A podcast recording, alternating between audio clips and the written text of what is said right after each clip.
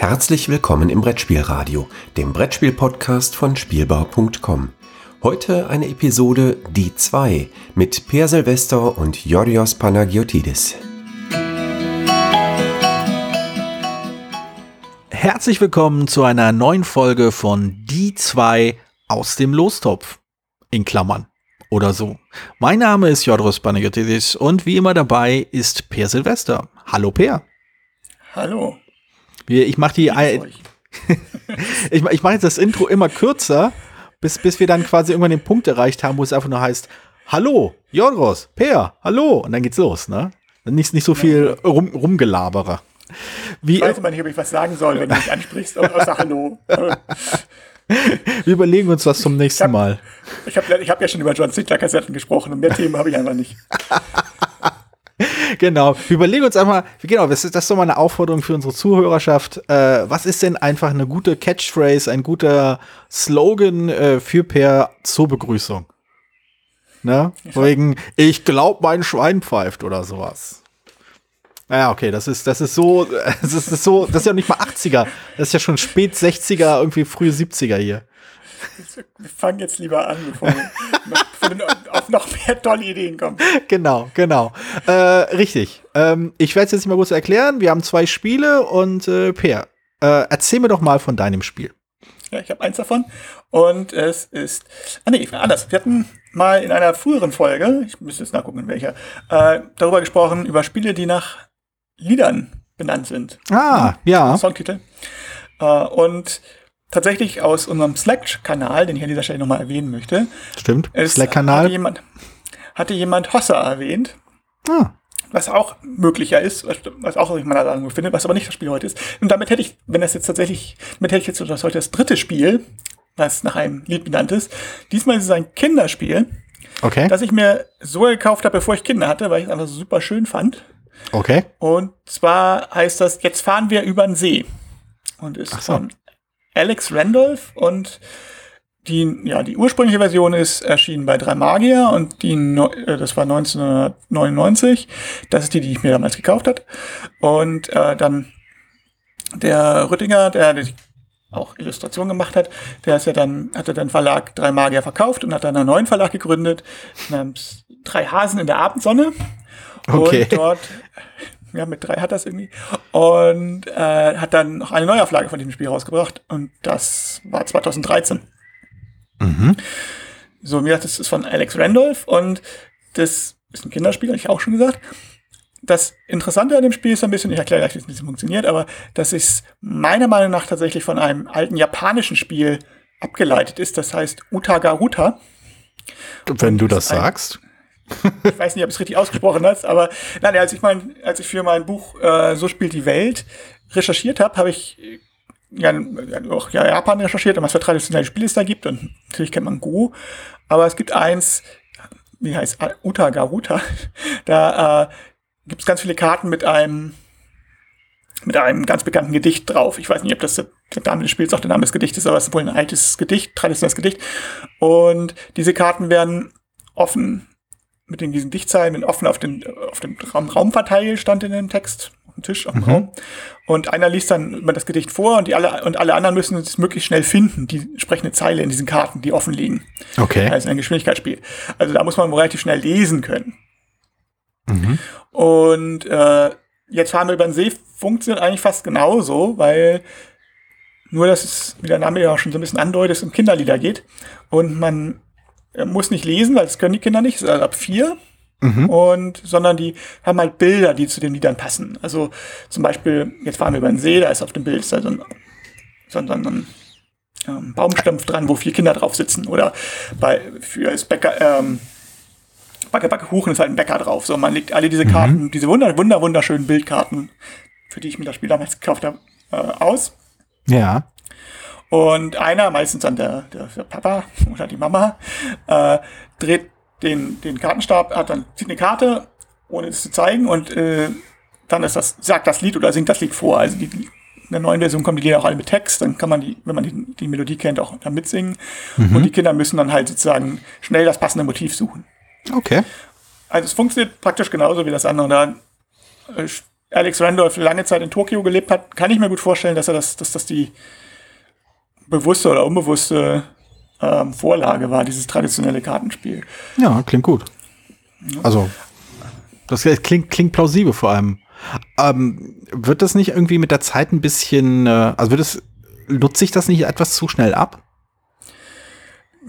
Ja, also es ist, es ist halt, also es ist für, für, wirklich für kleine Kinder, ne? Also vier Ja, Jahre okay, sagt er schon ja. und ich würde es jetzt nicht unbedingt, also ich, meine Kinder haben schon lange nicht mehr gespielt, aber ich finde es halt nach wie vor schön. Ich würde mich erstmal auch nicht davon trennen, deswegen man kann es, ich kann es auch noch mit vielleicht einem ja, Jüngeren kann es vielleicht noch spielen, die ist acht, aber eigentlich vielleicht einmal und dann ist gut.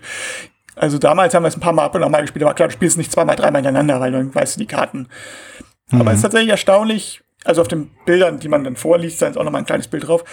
Manchmal ist man auch nicht ganz sicher, also weil es so bestimmte, gerade bei so hm, gute Nachtliedern oder so, sind dann die Motive schon ähnlich oder beziehungsweise man kann die zwar unterscheiden, wenn man klar, also wenn man drüber nachdenkt, aber auf, weil es ja auch um Geschwindigkeit geht, vielleicht dann auch nicht unbedingt so. Ne? Und es sind schon relativ Ja. viele, ich weiß gar nicht, wie viel, ich glaube 40 Stück sind es bestimmt. Also es ist schon, schon die größere Nummer, von denen man dann immer 10 spielt. Also es ist dann jetzt nicht so, dass es. Aber ja, es ist, ist jetzt kein, kein Spiel, was, was man jetzt jede Woche oder jeden Tag spielt oder oder mehrfach hintereinander oder sowas.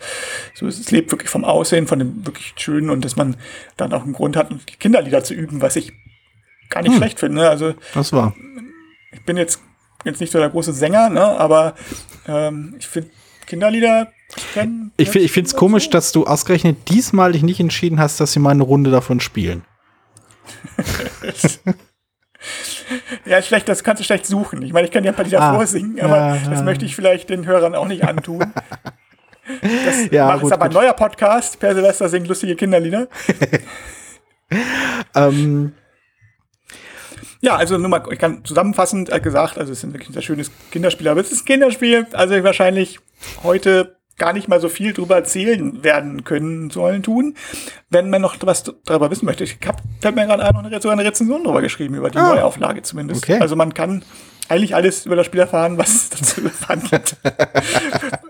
also das ist natürlich einfach. Also genau, da, ich hoffe, dass alle die Zuhörer jetzt froh sind, diesen Podcast aufgenommen zu haben, dass wir diesen Podcast aufgenommen haben. Aber es ist halt manchmal auch zufällig, ne, was wir uns aussuchen, beziehungsweise es ist, was der Algorithmus aussucht. Da ist man auch mal sowas dabei. Genau, genau. Das glauben Leute immer nicht, dass es tatsächlich ein Zufallsalgorithmus ist, aber er ist es. Ähm, ja, der Zufallsalgorithmus hat äh, auch ein Spiel für mich ausgesucht. Ähm, und es, es war, ich war sehr erfreut, dass dieses Spiel ausgesucht wurde, denn es ist ein sehr bekanntes Spiel.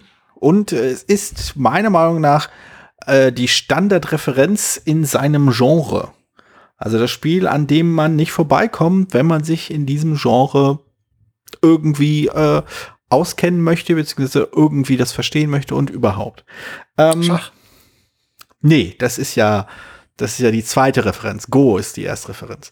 Ähm, aber, aber nur bei Boardgame Geek. Ich, also ich, ich, Boardgame Geek ist ja nun sehr go konzentriert. äh, äh, es, ist, es sind, glaube ich, die Monopoly-Vorlasten so. Ähm, nee, es, es passt auch äh, ungemein äh, in unsere Zeit. Und zwar es ist Pandemie. Das Wunderschöne, das Grandiose, das meiner Meinung nach mh, ja, wie gesagt, die Standardreferenz im kooperativen Spielbereich. Es gibt, denke ich, kein Spiel, das äh, ihm wirklich den Rang ablaufen kann. Es gibt durchaus Spiele, die äh, kooperative Spiele, die Leute ansprechender finden, interessanter finden, die bestimmte Eigenschaften äh, an den Tisch bringen, die Pandemie nicht leistet oder auch vielleicht nicht leisten will. Und es ist auch mit Sicherheit nicht das erste große äh, kooperative Spiel gewesen oder das nennenswerte äh, im, im Vielspielerbereich. Da können wir wahrscheinlich noch Knizias Herr der Ringe erwähnen. Aber es ist halt ein, äh, wie nennt man das? Ein Koloss. Es gibt so viele Butterspiel. ja. Es ist, halt- es ist halt, es gibt genug Ableger davon und Varianten. Es gibt die Legacy-Variante, die mehr oder weniger auch das Legacy-Konzept wirklich äh, unausweichlich gemacht hat, finde ich, im, ähm, äh, ja, im Hobby. Also vor Hoffähig gemacht, wie man so schön sagt. hoffähig, genau, das ist, das ist wahr. Ähm, ja, es ist einfach ein sehr, sehr gutes Spiel und es, ähm, wer halt Pan wenn, wenn man über Pandemie spricht, über das, den, den Co äh, äh, Vater, Urvater, Onkel, ähm, dann äh, kommt halt natürlich auch immer das Standard, äh, die Standardkritik auf. Also die zwei Standardkritiken, die ich aus Pandemie kenne, ist A, es ist, äh, wenn man es erstmal gelöst hat, dann äh, ist es total einfach. Ähm, und die zweite ist, ja, aber du darfst keinen äh, Alpha-Spieler am Tisch haben. Und äh, das sind beide so Kritikpunkte, die ich mit der Zeit immer seltsamer finde. Also ich habe das anfangs noch irgendwie hingenommen, aber bin an dem Punkt jetzt angekommen, wo ich das schon ein bisschen, das, wo, wo ich die, wo ich irgendwie die, die, äh, die Glaubwürdigkeit oder vielmehr die, die Rechtmäßigkeit dieser Kritikpunkte immer stärker in Zweifel stelle. Hm, also sagen wir mal so, also das, das Gelöste ist halt ich einfach schlicht für falsch. Das ist jetzt gar nicht Zum Beispiel. Also alleine, allein die Tatsache, dass es Weltmeister oder Meisterschaften gibt, wenn es so klar wäre oder wenn es so einfach wäre, dann wären, würden, müssten ja alle immer gleich gut sein. Also ich meine, Ja, ja. die besten Spieler müssten dann immer auf den ersten Platz gleich, also sie müssten ja exakt gleich da und das ist nun mal der Fall, nicht der Fall. Und äh, was Alpha-Spieler-Probleme betrifft, ich würde es ein bisschen abschwächen wollen. Also ich stimme dir natürlich zu, dass es äh, auch ein bisschen was dazu tun hat, wer spielt. Und ich glaube, wir haben uns da lange, ja, häufiger schon drüber unterhalten. Und wer jetzt sagt, ich bin, ich weiß es besser als wir alle drei zusammen, das ist ja schon mal ein, eine komische Überlegung, weil man normalerweise zu dritt gemeinsam eine bessere Lösung findet als einer alleine. Und äh, wer das, wer denkt, er findet alleine das die bessere Lösung, sagt damit auch gleich, das Spiel ist halt trivial. Und das ist, das ist meiner Meinung nach eben nicht so. Aber ich würde was ich verstehen kann, ist, wenn Leute das Gefühl haben, sie, also ich sehe es auch teilweise als Vorteil, wenn jetzt ein Spieler zum Beispiel einfach erfahrener ist und jemand, also gerade so, wenn ich meine Eltern gespielt habe, die waren total froh, dass ich das Spiel schon mal kannte und dass ich so ein bisschen sagen konnte, was man so machen konnte. Ne? Und ich konnte Angebote machen und ich sage, und dann, haben ja, und das ist aus meiner Erfahrung, ich würde jetzt eher das machen, aber ich, ne, so man, dass man freundlich die in eine Richtung drückt, äh, nicht drückt, aber dass man sagt, mir vorgibt, was man, was ich, man kann Vorschläge mehr bringen und so weiter. Das ist sonst schwieriger. Ich würde, äh, bei Pandemie Legacy sogar, es ist ja, spielt man ja sogar mit offenen Karten. Das hatte einmal, hat man so einen Vorteil, dass man theoretisch sogar kurz, ich weiß, wir hatten mal Pandemie Legacy gespielt und ich musste mal dringend mit 10 Minuten was klären. Und, oder 15, oder ich glaube, oder meine Tochter ins Bett bringen, glaube ich, sogar 20 Minuten. Und die anderen haben einfach für mich weitergespielt. Ja, ja, klar. es, es, es geht ja. Also, es ist ja also ich sehe das als auch Vorteil. Aber ich kann vorstellen, wenn, wenn, wenn Leute sagen, äh, sie mögen am Spiel gerne, dass sie sich selber Gedanken machen und sich selber, selber knobeln. Und wenn, wenn, wenn jetzt wenn so ein Spiel wie da, wo sie immer mit jedem anderen Leuten Rücksprache halten müssen sozusagen und es, dadurch, dass alles offen ist oder fast alles offen ist, die Karten, dieses, dieses eigene Knobel ein bisschen wegfällt, das kann ich nachvollziehen. So als, als Genau, also das, das, das ist, finde ich, So. ein Kritikpunkt, den ich am ehesten noch verstehen kann, dass diese, dass beim Spiel wie Pandemie das selber Knobeln für sich selbst Knobeln in den Hintergrund gerät, obwohl eigentlich das Spiel ja auf, offensichtlich eine Art Rätsel vorgibt. Du hast hier eine, eine knifflige Situation mit verschiedenen Faktoren, die es abzuwägen gilt. Wie kommst du da am besten raus? Hast vier Aktionen. Wie kannst du die möglichst effizient nutzen, um zusammen das Ziel zu erreichen? Ich hatte interessanterweise eine, vor kurzem eine, vergleichbare Erfahrung, ähm, eine vergleichbare Alpha-Spielerfahrung, als ich ein anderes kooperatives Spiel gespielt habe, das hier auch in meiner Sammlung ist, äh, welches aber noch noch keine Rezension, aber hoffentlich bald und noch nicht gezogen wurde. Und zwar Mental Blocks.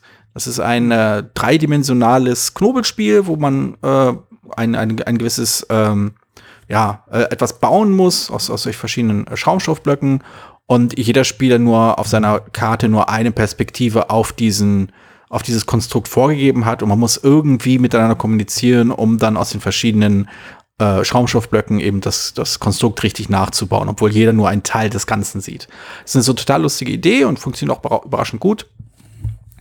Äh, und da war es auch so eine Situation, gegen Ende war, hatten, haben wir halt die Situation erreicht, wo ein Spieler eben äh, auf stur geschaltet hat, weil er fester Meinung war, das gelöst zu haben und sich nicht darauf eingelassen hat, sich mit, mit den anderen, äh, also auf das, was die anderen gesagt haben, nicht, also sie quasi äh, ne- nicht weggescheucht hat, aber quasi alles so ähm, in den Wind geschlagen hat, wenn man versucht hat, mit ihm zu reden und zu sagen, ich denke, das ist so, ich denke, das ist jenes. Und das finde ich ist so das, das Kernproblem, beziehungsweise die Kernschwierigkeit, über die halt viele Spieler bei kooperativen Spielen stolpern. Speziell kooperative Spiele im Stile von Pandemie. Und ich bin mir sicher, das habe ich schon mal erwähnt. Ähm, deswegen nur die Kurzzusammenfassung. Das Spiel besteht halt nicht in der Knobelei oder im Versuch zu gewinnen. Das ist als Rahmen. Das Spiel besteht halt in der äh, in der quasi im Versuch, eine Einigung zu finden.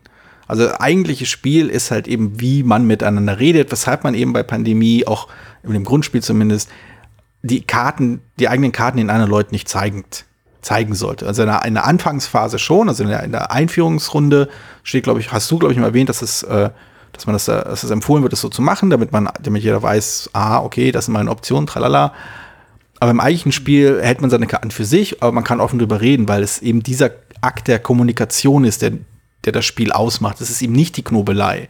Und deswegen kann ich zwar verstehen, dass man die Knobelei vermisst, aber dann hat man halt ja die Aufmerksamkeit auf dann auf vielleicht auf die nicht intendierte Seite des Spiels gelenkt, würde ich argumentieren. Ja, ich meine, ich sehe es auch so, es ist diese, dieses, oder diese, diese Geschichte mit kooperativen Spielen, man ist bei anderen Spielen auch, denke ich, ja noch, vielleicht eher noch ein Problem als bei Robinson oder so, Robinson Crusoe. Mhm. Einfach weil das Spiel Robinson Crusoe ja eine große, ein großes Wissen voraussetzt, wenn man, wenn jemand, genau. wenn man, wenn man das, um zu wissen, wie, wie, man, wie man die Aufgaben jetzt lösen kann. Das ist so, wenn jemand die Lösung kennt oder zumindest weiß, was funktioniert und was nicht funktioniert, dann macht es keinen Sinn, den nicht, nicht auf den zu hören. Er hat einfach so einen großen Informationsvorteil. genau, genau. Mhm. Und ja, aber ich sag so, dieses, dieses sogenannte Alpha-Spieler-Problem, ich nenne es jetzt auch immer so, auch Quarterbacking oder wie man es auch mal heißen mag, äh, in welcher Form auch immer, ist eine Sache, die vergleichbar, finde ich, vergleichbar mit, mit bei Versteigerungsspielen, dieses, dass sie, äh, dass man den Wert bei der ersten Partie noch nicht kennt. Das ist so ein systemimmanentes oder ein systemimmanentes, mhm. ich will es nicht Problem nennen, aber ein systemimmanentes Eigenschaft von diesen Dingern. Mhm. Und als Spielautor kann man entscheiden, ob, ob man darauf eingehen möchte, also ob man das aus irgendwelchen Gründen abschwächen möchte mhm. oder eben nicht. Und das Pandemie ist ein gutes Beispiel dafür, dass man es nicht muss. Und äh, dass man damit natürlich automatisch einige Leute hat, die das Spiel da nicht mögen, aber das hat man so oder so. Also ich selbst wenn du, wenn, mhm. wenn du, also ist mal eine Frage, was, was was möchte man erreichen oder was, was gibt man dafür auf? Eventuell, wenn man, wenn man jetzt, jetzt sich äh, um ganz viele Ecken geht, um dieses Quarterbacking-Problem nicht, äh, äh, damit es nicht auftritt, hat, man, hat, das Spiel vielleicht verliert an anderer, Punkt, an anderer Stelle, verliert vielleicht die Spannung oder verliert die Klarheit oder verliert hm. die Einfachheit oder sonst irgendwas. Ne? Und ich hm. Oder hat, hat liegt einen Schwerpunkt drauf. Die Hanabi, die hat, da gibt es kein Quarterbacking-Problem, weil das ganze Spiel so ausgelegt ist, dass es eben genau nicht gibt. Genau. Aber also, dafür fehlt es dem die Kommunikation. Das ist, wie du schon sagst, das ist bei Pandemie genau der Schwerpunkt. Genau, also und ich finde, ich finde, das ist ein, als bewusste Designentscheidung sehen. Das auf jeden Fall. Aber ich würde, glaube ich, dahingehend wahrscheinlich widersprechen, dass ich das nicht prinzipiell als, als irgendwie genreimmanentes Problem bei kooperativen Spielen sehe.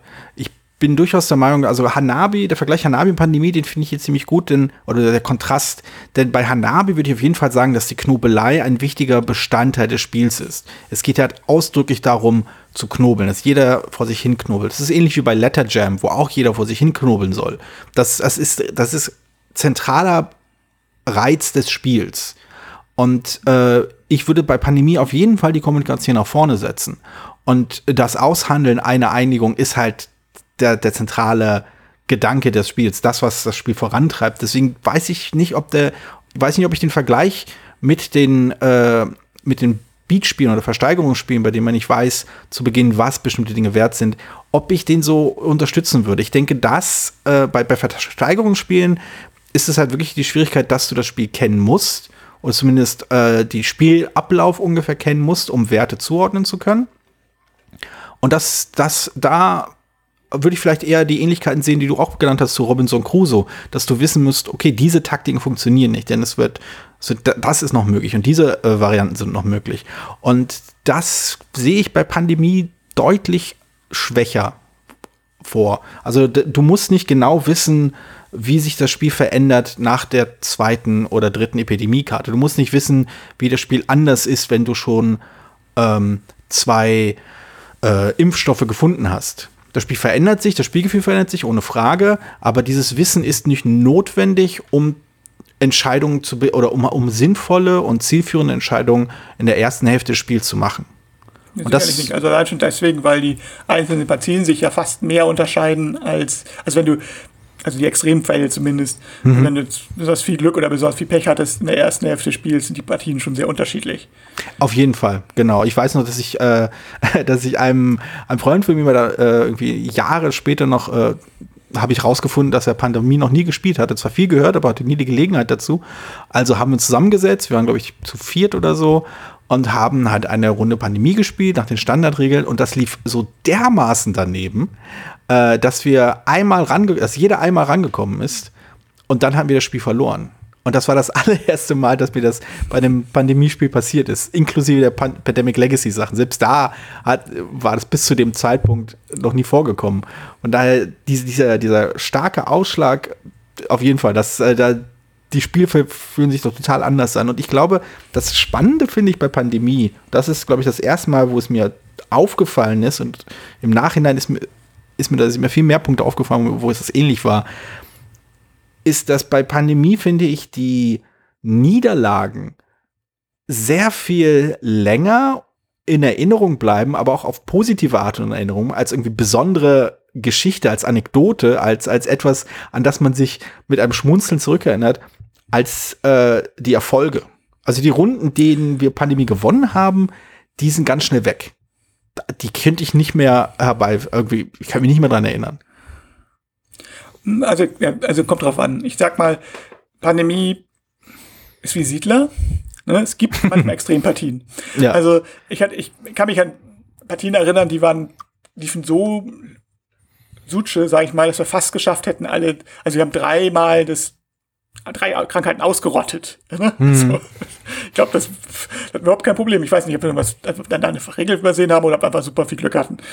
Während bei einer anderen Partie, ich hatte halt auch schon, dass wir die erste Karte gezogen wurde und das war ein Ausbruch, äh, Epidemie. Mhm. Und wir hatten danach, nach der, nach der allerersten Karte, nach dem allerersten Spieler, der dran war, hatten wir schon, ich glaube, fünf Ausbrüche. Oh weil bei der Startaufstellung einfach alle Dreier ja. nebeneinander lagen. Ja, ja klar. Und die, und die, infizierte Stadt war die, war die vierte Stadt in der Nähe. Und da ja. gab es nur Kettenreaktionen. Es waren, ich glaube, vier oder fünf. Also, also, und da haben wir gesagt, wir fangen noch vorne an, klar. Klar.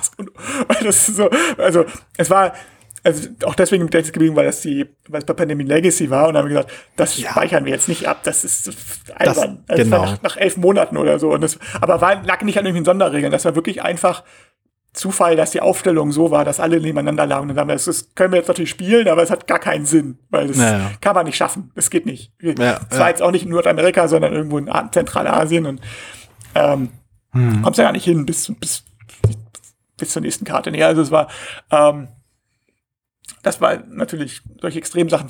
Mir, sind, mir ist aber auch schon die, äh, noch die, die Siedlerrunde in Erinnerung, genauso wie die Siedlerrunde wo die erste Stunde lang keine, Sek keine Sechs gewürfelt wurde. Also die, die, Summe aus zwei Würfeln sechs, ne? was ja. eigentlich ja mit das Wahrscheinlichste ist. Und äh, war irgendwie, ich glaube, zwei Lebenfelder, ein Sechser und ein Zweier, glaube ich. Und wir hatten eine Stunde lang kein Leben. Super. also außer jetzt, es gibt ja immer Möglichkeiten durch Handel und so, aber ja. äh, kein, Deswegen, ist solche extremen, ich glaube, extremen Sachen fallen einfach mehr auf. Also daran, daran merkt, das merkt man sich einfach. Wenn es irgendwas Besonderes ist, ist klar. Das ist genau, ja aber im normalen Leben auch nicht anders. Also ich, ich erinnere mich richtig. nicht an meine jeden Arbeitstage, sondern ich erinnere mich an besonderen. Natürlich, natürlich. Aber ich finde es halt schon, schon nennenswert, dass eigentlich das, was im normalen Verständnis eigentlich die positiven Erinnerungen sind, zwar ein Spiel äh, gewonnen zu haben, vor allem ein kooperatives Spiel gemeinsam gewonnen zu haben, äh, erinnerungswürdig sind und nicht die, die, die Niederlagen. Also wenn ich zum Beispiel einen äh, Ghost Stories nochmal aufgreife, was auch schon mal in der Folge vorkam, ähm, was halt auch einen Ruf, den Ruf hat, sehr, sehr viel schwerer zu sein als Pandemie. Und da mal, und man dort sehr viel häufiger verliert, da sind halt die, sind halt die, die, die Erfolge in Erinnerung geblieben, weil sie so selten sind. Ich weiß nicht, ob bei Pandemie die Niederlagen so selten sind. Ich glaube, das also die Tendenz bei uns ist schon, wenn wir es mal gespielt haben, ein bisschen mehr, ein bisschen öfter zu gewinnen als zu verlieren. Aber dennoch, es sind halt die Niederlagen, die auch irgendwie, finde ich, emotional äh, aufregender sind. Es geht einfach diese, dieser Gegenende, wenn man halt noch versucht, ah, vielleicht kriegen wir noch die Kurve, vielleicht schaffen wir es noch. Dieses, dieses quasi Mitfiebern habe ich immer noch unglaublich positive Erinnerungen und verbinde das total stark mit einer Pandemierunde. Es liegt auch daran, dass die halt meistens knapp sind. Also ich hätte, hm. ich, ich würde grob geschätzt, ne, es gibt ja jetzt kein Buch geführt oder so, also gerade geschätzt, dass 80 Prozent der Pandemie-Partien wirklich knapp sind. Ja. So, und dann geht es 10 Prozent in die eine und 10 Prozent in die andere, 10 Prozent, wo man das ganze Spiel über das Gefühl hat, das hat man eigentlich keine Chance, hat man dann auch nicht. Und 10 Prozent, wo es eigentlich nie so richtig die ganz großen Probleme auftauchen, weil es optimal läuft. So. Mhm. Und bei den Legacy-Dingern, da verschiebt sich das mal ein bisschen.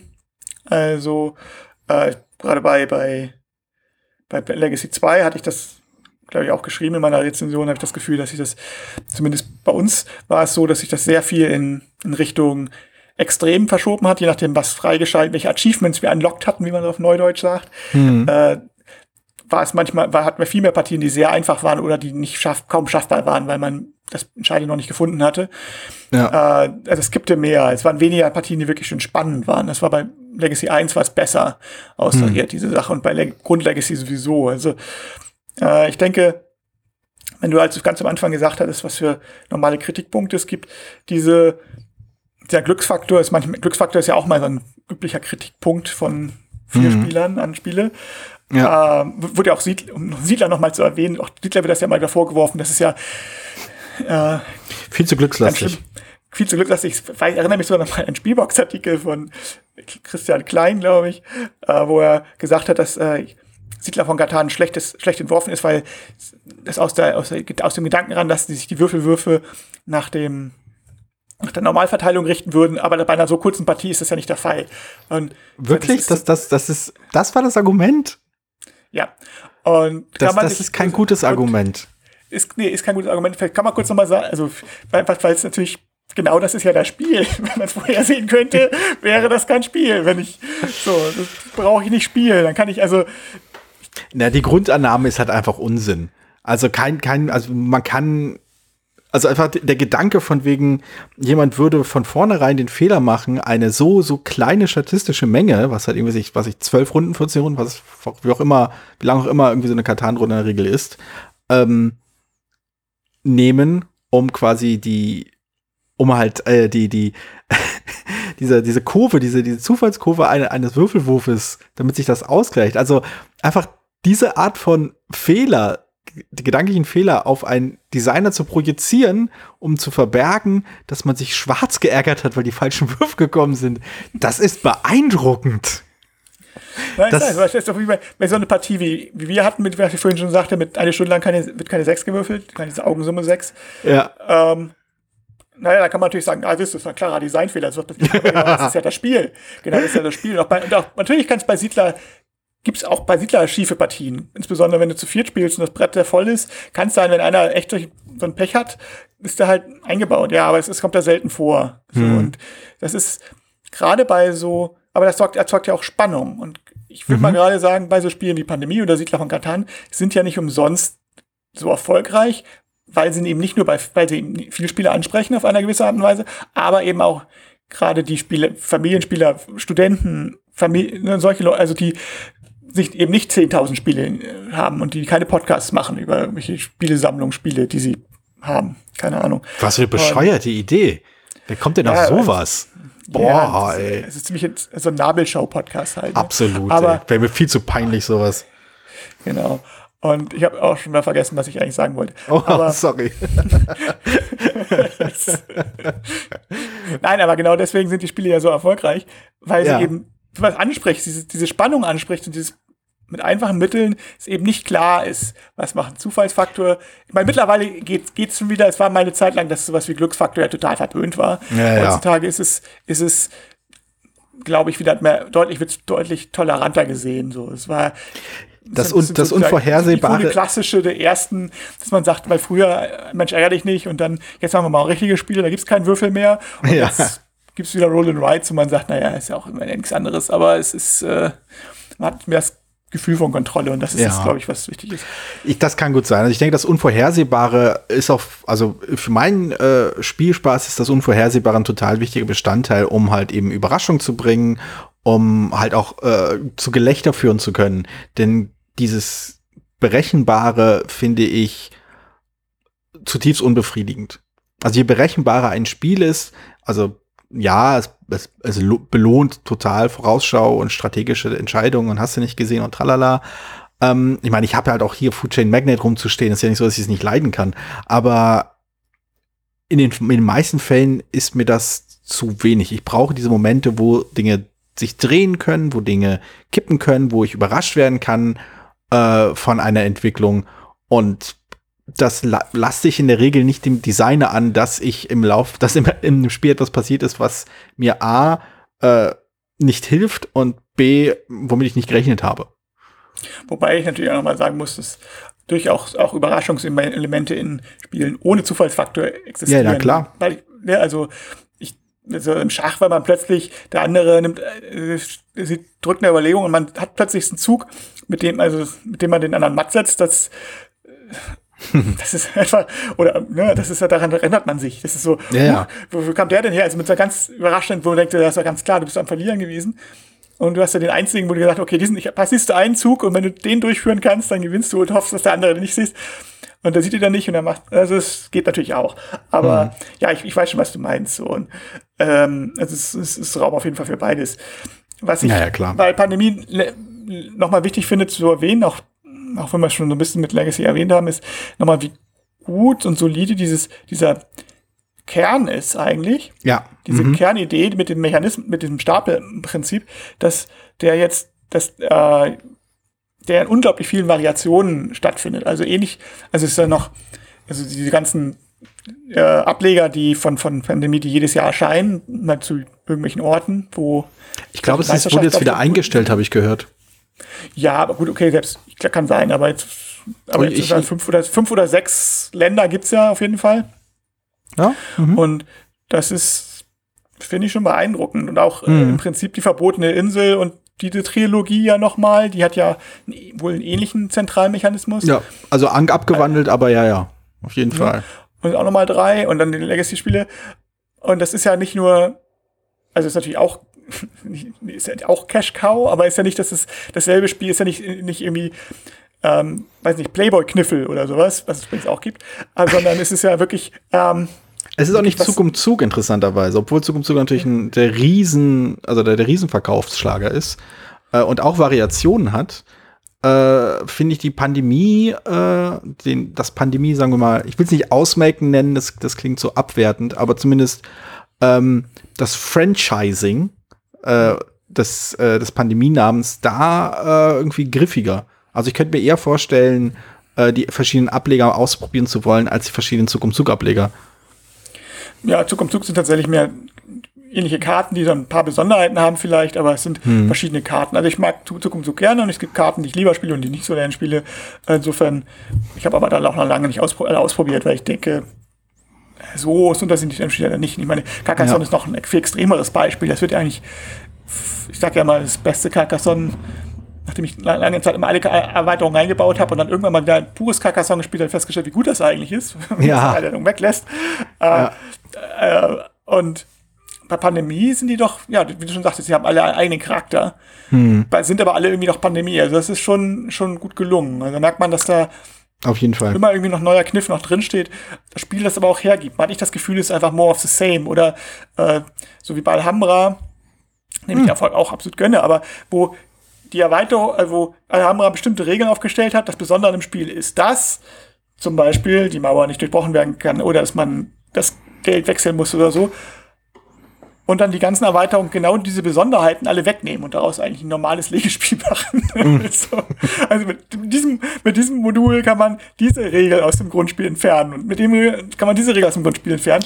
Und das ist, finde ich, so, ja, kann man und es ist ja interessant, dass, was, dass es geht, aber warum? Also dann macht man ja genau das, was, das, was, was die Zwänge, wenn das, was die, was, was die Zwänge verursacht, wenn man das rausnimmt, dann fühlt sich noch so an wie das Spiel, aber man merkt, dass was fehlt und was Entscheidendes fehlt. Das ist genau Ja. das Problem mit Carcassonne, mit den ganzen Carcassonne-Erweiterungen.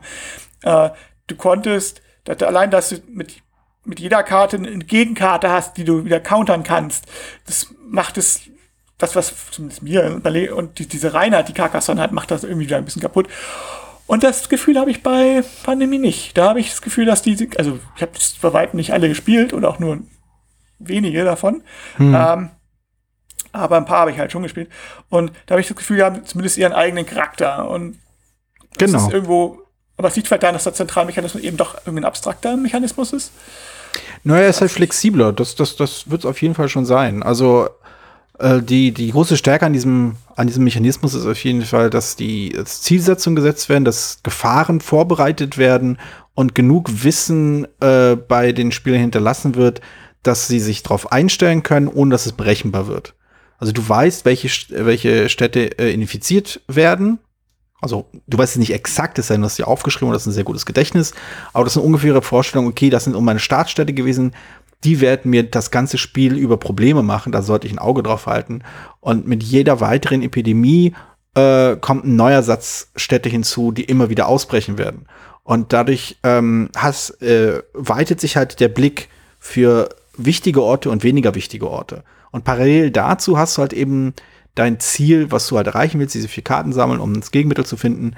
Und das ist halt das, das Clever daran. Also die Art und Weise, wie ähm, Gefahren aufgebaut werden, wie Risikofaktoren, äh, wie das Spiel quasi kommuniziert, hier ist eine Gefahr für dich, hier ist ein Risiko für dich, aber es unklar genug hält, dass du eben es nicht ausrechnen kannst in den meisten Fällen, ähm, das macht es halt unglaublich reizvoll. Und da äh, hilft halt das, das Gemeinschaftliche, das, das Kooperative dieses Spiels sehr, auch das irgendwie, dass man das Gefühl hat, dass jeder beitragen kann. Wenn jemand sagt, ah, Moment, ich weiß, Atlanta war da noch drin, Atlanta ist noch nicht gezogen worden, wir können nachschauen, ja, Atlanta wird bestimmt gleich kommen.